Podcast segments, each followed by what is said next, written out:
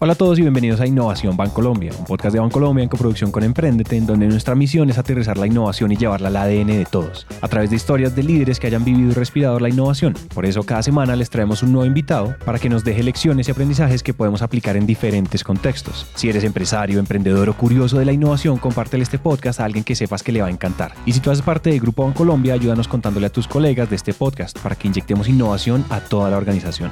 Si les gusta este episodio o algún otro, les pedimos que nos sigan en Spotify o nos dejen una reseña de 5 estrellas en Apple Podcast. Eso nos ayuda a llegar a más personas. Hace unos días, cuando llegó el momento de celebrar nuestro primer año y una primera temporada muy exitosa, estábamos pensando que en más de 50 episodios hemos visto muchas caras de la innovación, en proyectos de todos los tamaños y con aplicaciones de todo tipo. Hemos escuchado historias e ideas muy poderosas que definitivamente han dejado huella.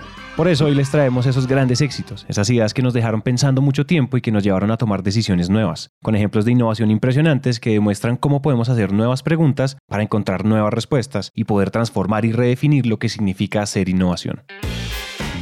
Hay unas palabras que me gustan mucho y es pasar de, iniciativas a terminativas. Porque es que la innovación se puede quedar simplemente en ideas muy bonitas, se puede quedar en cosas muy etéreas, muy wow, pero bueno, ¿y eso qué? ¿Y eso cómo se aterriza al negocio? ¿Cómo se aterriza al día a día? ¿Y cómo generamos realmente valor? En el episodio número 24 hablamos con Cipriano López, el líder de innovación en Bancolombia, y nos contó sobre todo el proceso y los principios que han aplicado en el banco para liderar un cambio cultural hacia un banco más innovador.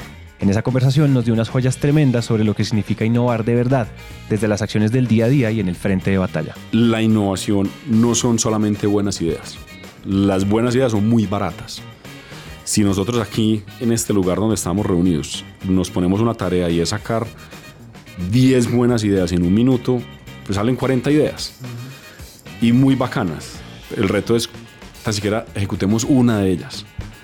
Y que esa una de ellas no nos dé temor probablemente al error o a equivocarnos. Entonces, creo fielmente que el proceso de innovación es rigor, es disciplina, es método eh, y, hay, hay, grandes, digamos que grandes creadores que, que tienen muchas de esas frases que son súper conocidas.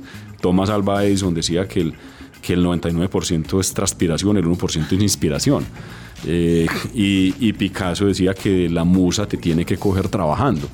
Entonces, finalmente esto sí es un, un tema de, de, de, arremangarse y irse al terreno, como dicen los japoneses, irse al gemba, a la operación, es estar cerquita del cliente o el consumidor final, es estar en el piso, en la operación. Eh, la innovación solita no hace nada. La innovación es un músculo que trabaja para defender la propuesta de valor de la organización. Por eso es que la innovación hace parte de la estrategia. La estrategia son los músculos que defienden la propuesta de valor. Hacer innovación por hacer innovación no genera valor. Si es bonito, está un poco de moda, pero si la innovación realmente no está trabajando para el negocio, no estamos haciendo la tarea. El asunto con la innovación es entenderla como un vehículo para probar, para ser ágiles y para reinventarse, pero sin separarse de los objetivos del negocio. La idea es lograr que siempre esté entretejida los procesos normales de la organización, pero sobre todo entender que la innovación ocurre en los detalles, en la solución a los pequeños problemas de los clientes y los colaboradores. En realidad la innovación está en lo simple. Hay que innovar desde lo simple. Nos, nos hablamos de innovación y siempre imaginamos que es que la innovación es el próximo cohete que va a ir a la luna o nos imaginamos que es que innovación es el próximo carro eléctrico. No. Innovación pueden ser cosas tan sencillas como yo tengo un proceso repetitivo que si cambio la forma de hacer ese proceso, puedo ahorrar energía, puedo ahorrar tiempo, puedo tener una mejor calidad de vida. Eso es innovación. Hay, hay, hay, hay muchas definiciones de innovación y, y, entonces hoy estamos obsesionados con, con, con, la, con la, innovación exponencial y entonces estamos obsesionados con los moonshots. Y eso es súper importante porque cuando uno entiende que es que la innovación es desde lo simple, ponemos la innovación en el terreno de los seres humanos de carne y hueso. y que nos invita entonces a decir, oiga, yo como persona de carne y hueso, ¿será que yo también puedo innovar? Yo puedo hacer las cosas diferentes. Sí, claro. Lo, lo desendiosamos y lo desmitificamos un poco. Obviamente, eh, estamos hablando de que hay innovaciones muy sofisticadas, pues eso obviamente requerirá unas herramientas totalmente distintas. Pero con lo que nosotros hoy tenemos a disposición en esta organización podemos innovar y podemos innovar desde lo simple. Eh, y yo los invitaría a pasar de iniciativas a terminativas, a cerrar, a cerrar proyectos, a cerrar eh, temas que tenemos abiertos y a enfocarnos. Porque es que si no la energía se disipa, la energía se, Uno, uno no puede crear energía, la energía no, no se crea, la energía se transforma. Pero si nosotros esa energía que tenemos no la enfocamos, de alguna forma podemos estar destruyendo valor. Y hay que construir valor entonces focalizando esa energía y ese foco. Eh, con un pensamiento local, porque también estamos obsesionados con que todos son algunos valles, pero no voy a decir en dónde en el mundo y que creemos que la innovación solamente se está dando allá, no. En el Valle de la Urra también se puede innovar, en el Valle del Cauca también se puede innovar, entonces también es, hay unos valles y hay unas mesetas y hay, y hay unas montañas muy lindas en este país donde uno sí puede innovar. Claro que tenemos que ir a ver qué está pasando en el mundo, obvio, Claro que tenemos que entender cuáles son las mejores prácticas. Claro que tenemos que saber algunos ya recorrieron ese camino por nosotros. Cipriano es la primera parada en el recorrido de nuestros grandes éxitos, porque esos principios para innovar no se han quedado en el papel. Hay ejemplos por todo el banco de lo que ha sucedido cuando alguien se ha puesto la misión de darle nuevos significados a su trabajo, para hacer grandes cambios en las acciones del día a día y agregar mucho valor en el proceso. Uno de esos ejemplos que nos dejó con la boca abierta fue en el episodio 14, cuando hablamos con Juan Carlos Mora, el presidente de Bancolombia, y Lina Montoya, la directora de la Fundación Bancolombia. Con ellos hablamos sobre el propósito de las empresas y el impacto social, para ir más allá y hacer la diferencia en las grandes problemáticas del país desde lo que uno sabe hacer muy bien. Si uno busca en un territorio una manera distinta, relacionarse de una manera diferente, uno encuentra cosas que si estuviera solamente buscando un negocio, no las encuentro. Entonces, cuando llegamos al Urabá, eh, también el banco empezó y, y las personas de la zona del banco la gerente de zona, cómo se empiezan a interrelacionar y a pensar que es que nuestra función va más allá de ese crédito y a conocer esas dinámicas. Hemos encontrado no solamente pues este trabajo con las comunidades, sino también hemos promocionado temas de emprendimiento, el parque del emprendimiento, hemos generado unas dinámicas y a raíz de todo eso, de esa presencia, hemos encontrado jóvenes del SENA que hacen, que, que hacen robots, que hacen drones, eh, que uno creería, que están aquí en EAFIT o en las universidades grandes de acá, no, están en el SENA, en el Urabá, que tienen, que entienden una problemática y es, hay uno que se inventó un robot que es capaz de detectar sustancias, explosivos y demás en los cargamentos de banano. Hay otro que puede, un, robot submarino que limpia las cuencas de los ríos. Otro que está haciendo drones para que la fumigación no sea por avionetas, sino con drones y sea más eficiente.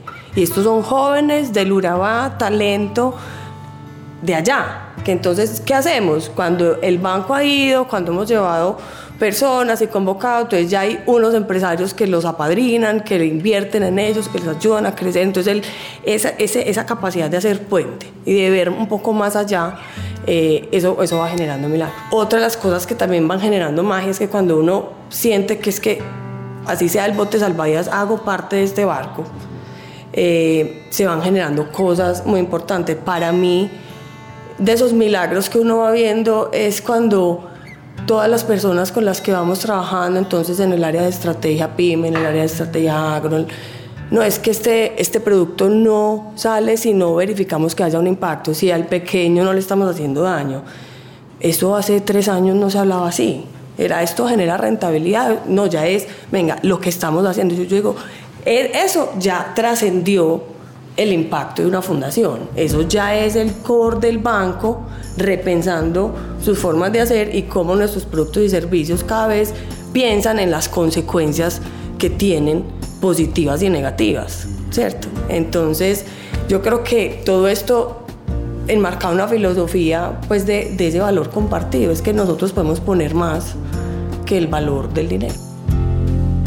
Ahí es donde empieza el efecto multiplicador de lo que hacemos. Cuando somos promotores, cuando somos habilitadores y cuando vamos más allá de nuestro deber obvio, las cosas se mueven y esas cosas que se mueven mueven otras. E inspiramos a otros y se mueve la cultura interna y surgen nuevas ideas y nuevos aliados y nuevos proyectos y así poco a poco se gestan los movimientos. Por eso este episodio más que una historia es en realidad una invitación.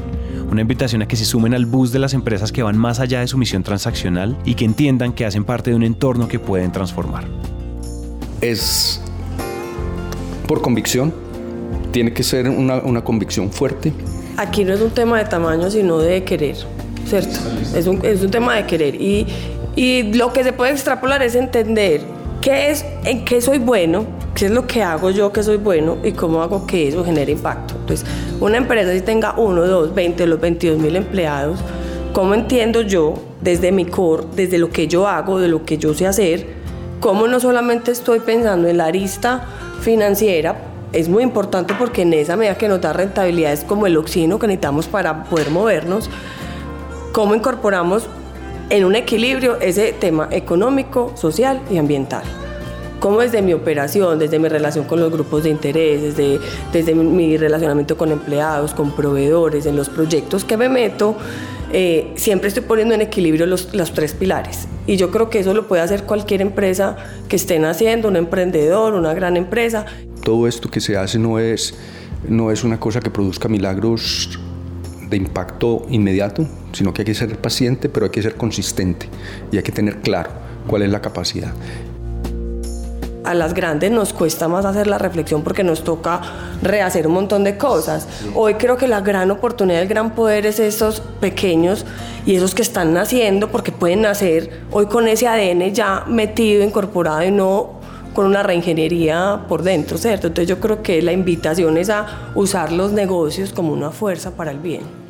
¿Qué pasa cuando decidimos darle un nuevo propósito a nuestros productos, a lo que le damos a los clientes y a lo que hacemos? ¿Qué pasa cuando miramos más allá de la rentabilidad y usamos todo lo que somos para avanzar una causa más grande?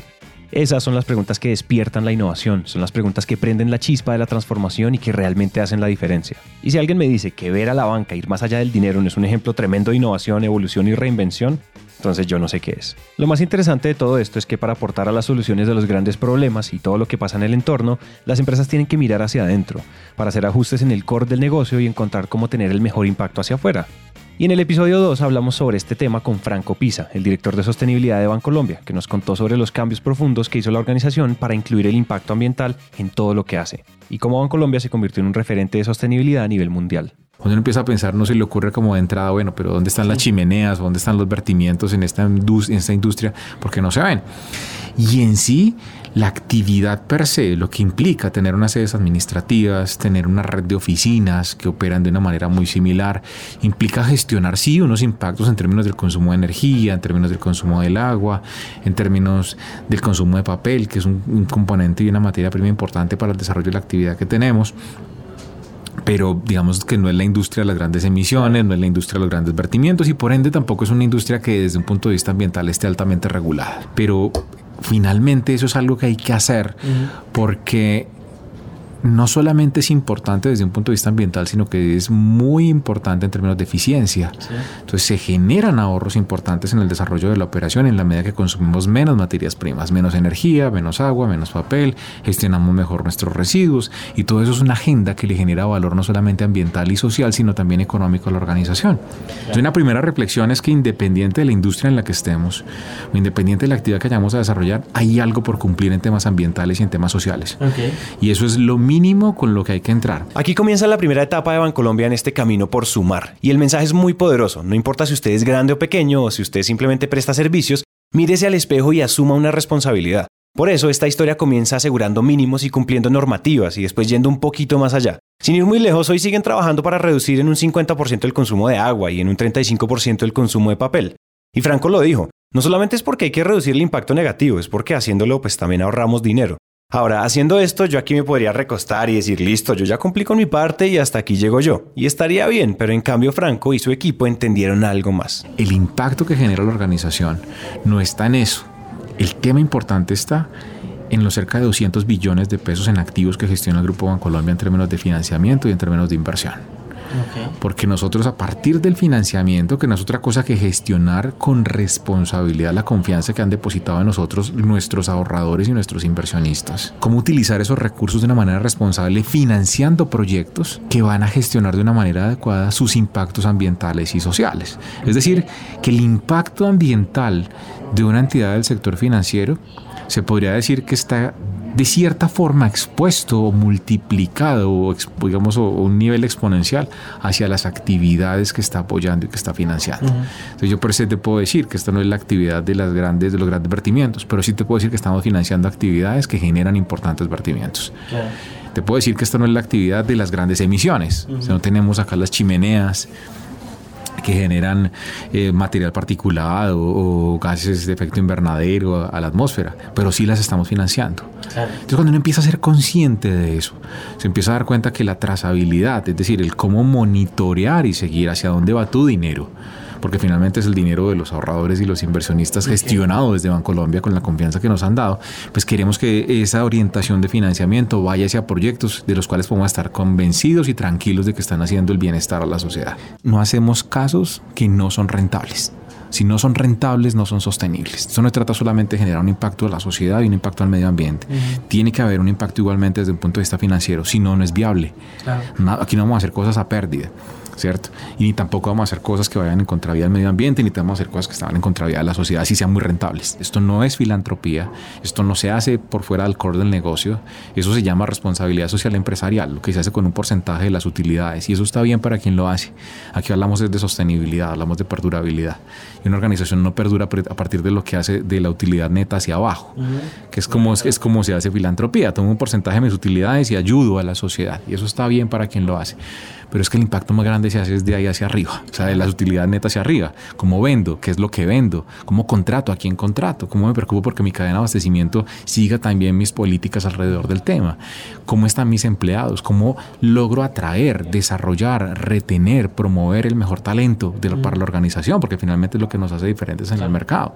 Entonces yo ya estoy hablando de clientes, estoy hablando de proveedores, estoy hablando de empleados. ¿Qué tan responsable es mi estrategia en la parte de impuestos?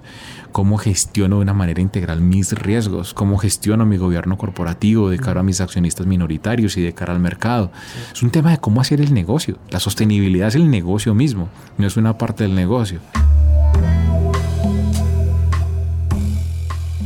Entonces, en ese sentido, quien esté escuchándome, eh, independiente de la responsabilidad que tengo, cómo se esté preparando y lo que quiera hacer, este es un tema importante porque va a estar relacionado con cada decisión que esté tomando. Va a generar un impacto y el ser consciente de ese impacto es lo que genera la diferencia. Yo confieso que esta es una de las ideas que se me quedó muy grabada. Pensar en que la sostenibilidad es el negocio me ha llevado a ver de otra manera mi empresa, el emprendimiento y el mundo de los negocios en general. Porque todas nuestras relaciones y las conexiones que hacemos como organizaciones pueden aportar mucho, pero solo si tenemos en cuenta el impacto que tienen desde lo fundamental del negocio.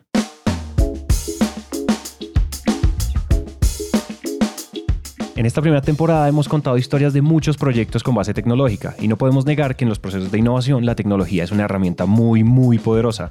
Entonces hicimos memoria y encontramos que las lecciones que más han resonado con nosotros han sido esas que no son tan intuitivas, las que van más allá de los términos que están de moda y nos hablan de lo que realmente aporta la tecnología. Yo creo que la mayoría de las empresas están haciéndolo al revés ven la tecnología y están trabajando en la tecnología en vez de trabajar con el ser humano. Porque hay como una falsa mística de que la tecnología te resuelve. En realidad la tecnología no te resuelve, la tecnología es un facilitador para resolverte un problema. Pero si yo no te entiendo a vos como ser humano, ninguna herramienta tecnológica va a funcionar. Escuchamos a Paola Aldaz, una mujer que ha pasado por las empresas más grandes del mundo trabajando con innovación y nuevos mercados, y que en el episodio 33 nos habló sobre las claves de la mentalidad innovadora. Entonces, la mayoría de las empresas entraron en una carrera de desarrollar tecnologías propietarias. Y eso es un error porque ya hay expertos. O sea, imagínate si yo hoy me levanto y digo, ¿sabes qué? Yo voy a ser la segunda Amazon del mundo. O sea, cualquiera me diría, te volviste loco, porque no tengo capacidad de desarrollar lo que ha hecho Amazon. Amazon ha contratado muchos expertos en distintas tecnologías que los integraron.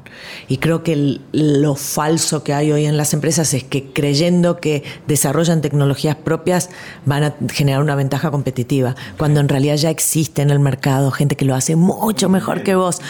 Y lo que vos no tenés es la habilidad de hacer partnership porque Latinoamérica todavía en tema de partnership le cuesta mucho y sobre todo a las compañías grandes. Entonces, ese es, un tema importante, el primero. El segundo tiene que ver con esto de la data y de los insights. Yo creo que todas las compañías tienen data, pero hoy no lo, no lo están conectando con el negocio. No solo no lo están conectando con el negocio, sino que todavía no están tomando decisiones real time en ejecución para que esa data que te dé tomes el riesgo y lances algo. No están ahí todavía. todavía siguen con segmentaciones que son muy tradicionales y con grupos de segmentos muy tradicionales. Las variables de siempre. Sí, las, las variables de siempre, mínima insatisfacción total, ¿viste? ¿Cuál es la mínima insatisfacción total que puedo producir en ese grupo? Y eso es lo que hace. ¿Eso te va a hacer que compres más? Claro que no, pero es mínima insatisfacción total. Entonces creo que, que eso es el, el, eh, el tercero para mí tiene que ver con que todo se va a digitalizar. Todo. Todo. Obviamente, ¿todo el mundo va a adoptar todo? No, no va a adoptar todo, pero la digitalización es un proceso mucho más profundo que poner publicidad en medios digitales. Mm, es un, sí, exactamente. Son procesos que ayudan a la eficiencia. El principal motor de la innovación hoy son las productividades y las eficiencias. Es el primer anillo de innovación y eso se da automatizando procesos. Eso se da cuando vos llamás a, a una empresa de telecomunicaciones. Y cuando haces así le pones, te atiende un, un telemarketer grabado y te dice, hola, aprete uno esto, dos esto y vas, vas, vas pasando y cuando, hola, sí, me da su cédula y yo digo, ¿me estás jodiendo? O sea, otra vez, entonces cuando la tecnología empieza a integrar todos estos modelos que son muy complejos, ¿sí? Creo que de ahí vamos a estar en condiciones de pasar a transformación digital, que para mí es concebir la tecnología como forma de tu negocio. Nosotros podemos resignificar lo que hacemos, adoptar nuevos propósitos y apuntar a tener el mejor impacto posible en la sociedad. Pero si nos quedamos enganchados en el uso de las herramientas, no vamos a lograr nada. Y aún peor si decidimos utilizar esas herramientas porque está de moda. Por eso es que adoptar nuevas tecnologías necesita un enfoque en las personas, con criterios de utilidad, de valor para el cliente y de eficiencia para la empresa, no debe verse bien en el periódico. Felipe Aristizábal, el gerente de Web Analytics y Business Insights en Bancolombia, nos dijo algo que va por la misma línea en el episodio 19, cuando nos dio el gran consejo de poner el sentido y el propósito de primeros cuando tratamos con datos y con tecnología. Pero estoy seguro que los consejos que vienen a continuación son oro puro. Son consecuencia de años de trabajo con datos y mercadeo y además al mejor estilo de Felipe Aristizábal.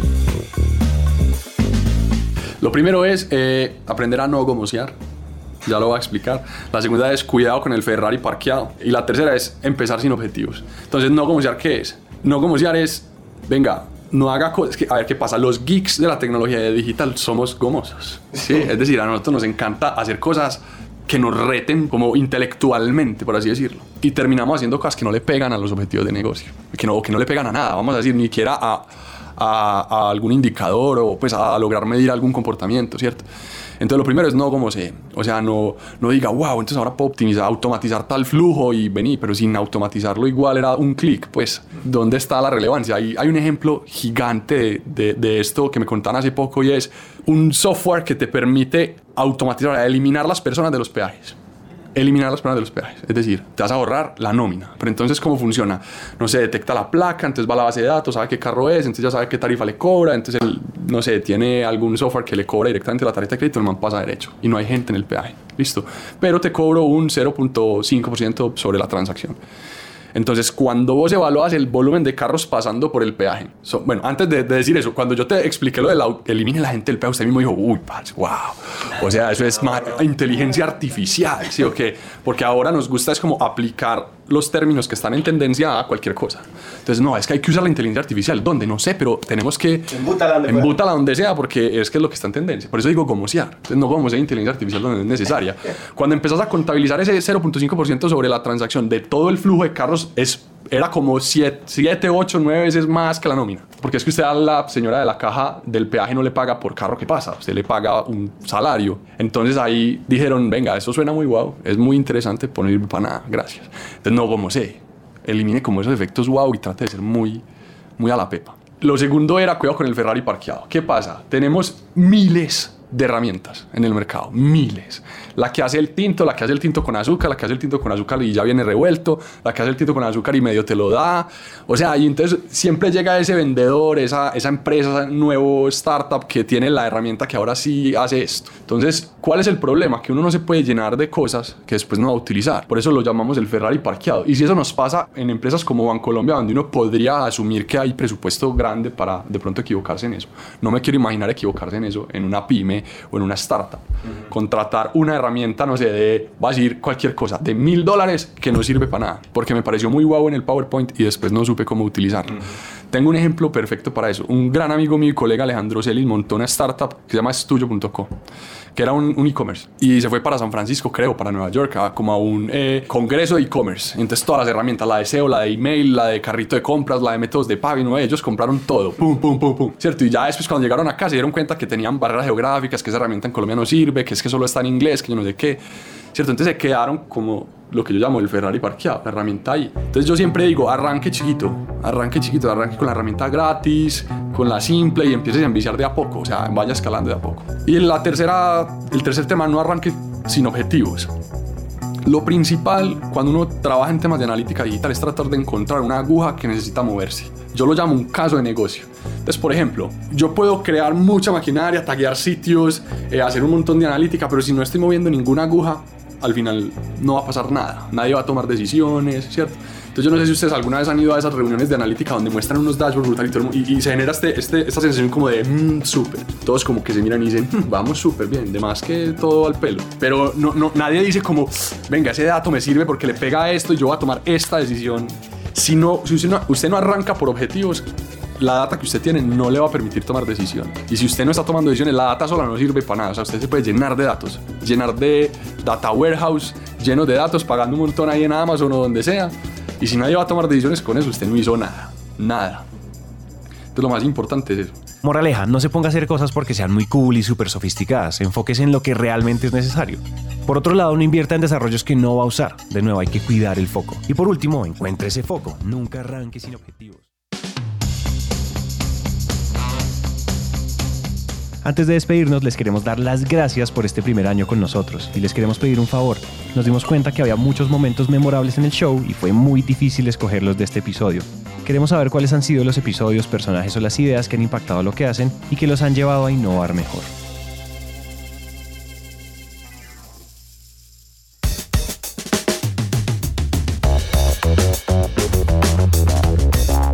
A todos los que aparecieron en este episodio, muchas gracias por haber aparecido en alguno de los episodios de este primer año. Esperamos que lo que acaban de escuchar haya logrado aterrizar algún tema, concepto o idea, o que simplemente hayamos hecho algo un poco más sencillo de entender. Recuerden que si quieren más contenido como artículos, infografías o videos sobre todos estos temas, vayan ya a www.grupobancolombia.com slash innovación. Recuerden también suscribirse en donde sea que ustedes estén escuchando esto, Spotify, iTunes, Google Podcast, Apple Podcast o en donde sea. Recuerden por favor dejarnos una reseña de 5 estrellas en Apple Podcast si este episodio les gustó. Eso nos ayuda a llegar a más personas. Y ahora también si ustedes escuchan podcast en Deezer, se pueden suscribir en Deezer también.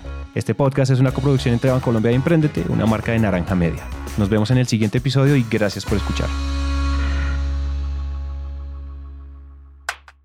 Producido por Naranja Media. Naranja Media.